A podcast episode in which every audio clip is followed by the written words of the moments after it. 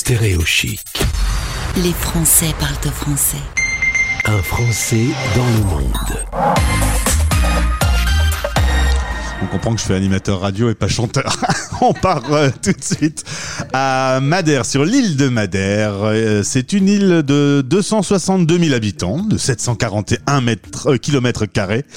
Et c'est là qu'on y retrouve Alexandre, qui est français expatrié de 42 ans, installé là-bas depuis 18 ans. Bonjour Alexandre. Bonjour Gauthier. Merci d'être avec nous en direct sur euh, Stéréo Chic. Euh, Tu vas nous parler un peu de cette île qui est un- ton havre de paix à toi. Tu es tombé amoureux de l'île de Madère. Écoute, c'est vrai, ça fait 18 ans que j'y suis arrivé et, et je t'avouerai très franchement que c'est un petit havre de paix en plein milieu de l'Atlantique. C'est une petite île portugaise, euh, donc qui est une région autonome, qui a des lois un petit peu différentes que celles du Portugal continental. Et, euh, et je t'avouerai que bah, on y vit bien là pour le moment. La qualité de vie est, est plutôt bonne, même si c'est vrai qu'on vit essentiellement du tourisme et que tout est à l'arrêt depuis un an. Mais, euh, mais bon, il y a pire comme endroit pour vivre. C'est ça. Habituellement, euh, tu es tour opérateur. Tu t'occupes de l'accueil des touristes et des touristes sur l'île de Madère. Il y en a beaucoup. Euh, du coup, qu'est-ce que tu fais depuis un an? Bah écoute, je découvre mon île, je fais des randonnées, euh, du trail, euh, des promenades en bateau. Bah en fait, je prends le temps de, de connaître l'île, alors que bah, jusqu'à présent, c'est vrai que dans le monde du tourisme, bon, t'as pas trop d'horaires, mais euh, donc là, c'est vrai que j'ai pris le temps, j'ai pris le temps, mais ça serait bien que ça recommence Ouais. c'est ça. vite, très vite. Là, j'ai bien fait le tour de l'île. Maintenant, c'est bon. Renvoyez-moi les touristes. Euh, euh, pour Ouais, c'est ça. pour euh, planter un peu le décor, en France, tu faisais quoi de beau et pourquoi tu as décidé de t'expatrier au Portugal? Bah, en fait, si tu veux, j'ai j'ai eu un BTS tourisme et suite à mon BTS, euh, je suis parti en Polynésie vivre sur une autre île qui est celle de Moréa. Et euh, j'y suis resté deux ans et euh, au retour de Polynésie, j'ai travaillé pour d'autres tours opérateurs dans différentes destinations. Et ils m'ont envoyé sur Madère. Et Madère, j'ai eu le gros coup de cœur parce que j'ai retrouvé des, bah, des paysages un peu d'île tropicale en Europe, euh, des paysages de pays d'Amérique centrale, d'Asie, alors que t'es qu'à 3 heures, 3 heures et demie de la France en définitive. Et donc euh, c'est vrai qu'avec l'âge, quand tu penses, si tu veux rentrer en France, bah tout compte fait, t'es tout proche. Ça reste exotique, mais proche. On a récemment une, une interview euh, concernant les Français qui se sont installés au Portugal. Beaucoup de, de personnes euh, âgées, par exemple, décident de faire leur retraite euh, au Portugal. On me disait que Oui. euh, c'était bien parce qu'on payait pas d'impôts, mais qu'au final, euh, le Portugal, c'est quand même pas encore tout à fait euh, euh, d'équerre. Le système de santé, par exemple, boite un peu. Euh, le pays euh, se relève de, crises économiques qui ont été euh, difficiles. Comment vous le vivez, vous, aujourd'hui? Bah, nous à Madère, euh, bah, il est vrai que le système de santé, il est- ah, attention, le système de santé est bon. Maintenant, la prise en charge comme celle qui est en France n'est pas la même.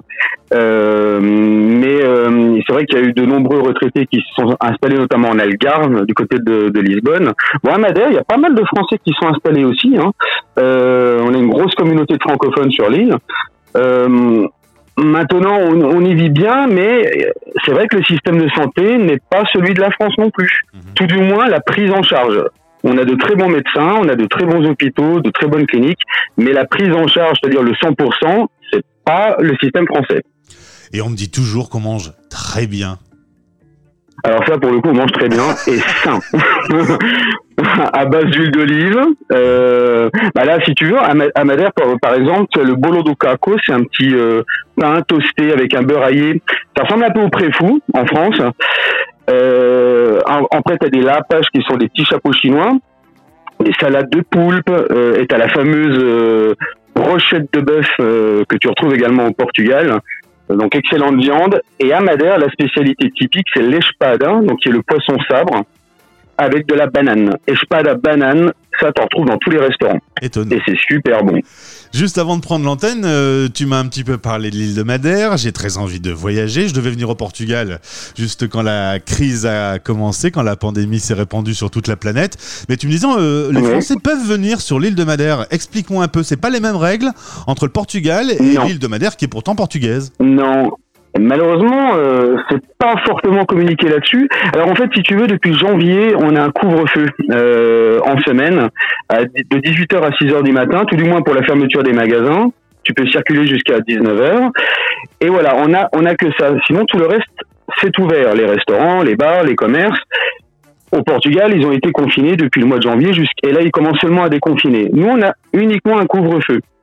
Et là, apparemment, le Portugal impose une quarantaine de 14 jours aux Français, pas tout du moins à d'autres pays européens également, hein, arrivés sur le sol portugais, ce qui n'est pas le cas de Madère.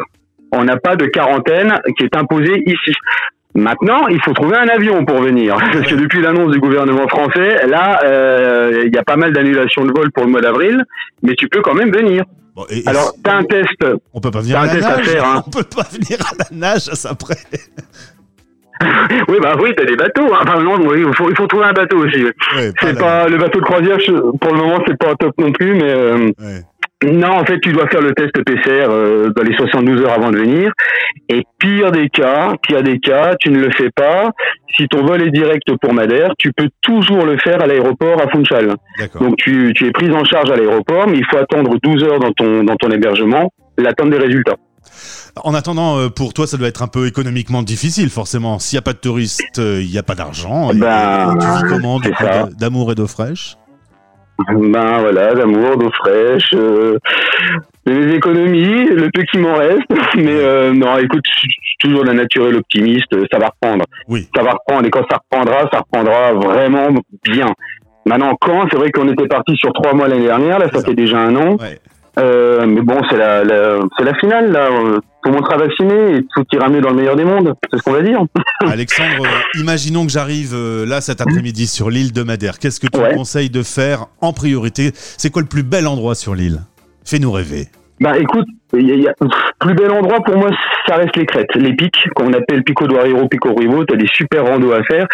Il y a déjà 2000 km de rando que tu peux faire ici, le long de canaux d'irrigation qui ont été créés donc euh, depuis euh, la découverte de l'île, qui permet de redistribuer toute l'eau du nord sur l'eau du sud et donc d'irriguer les terrasses à l'année. Et au long de, le long de ces levadas, ces canaux d'irrigation, tu peux faire des marches, des randos. Ça c'est pour les sportifs. Oui, alors Après, tu peux tout simplement. je crois que je Oui. vais d'abord aller dans un bar, moi. Bah, eh, ça tombe bien, ils sont, ils sont ouverts. Tu peux voir ça. la poncha. Alors, alors, on n'en abuse pas trop parce que la poncha, c'est de l'eau de vie. Hein.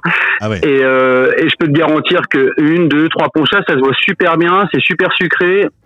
Mais en fin de journée, enfin tout du moins euh, après une heure, euh, ouais, ouais, ouais, t'es d'équerre.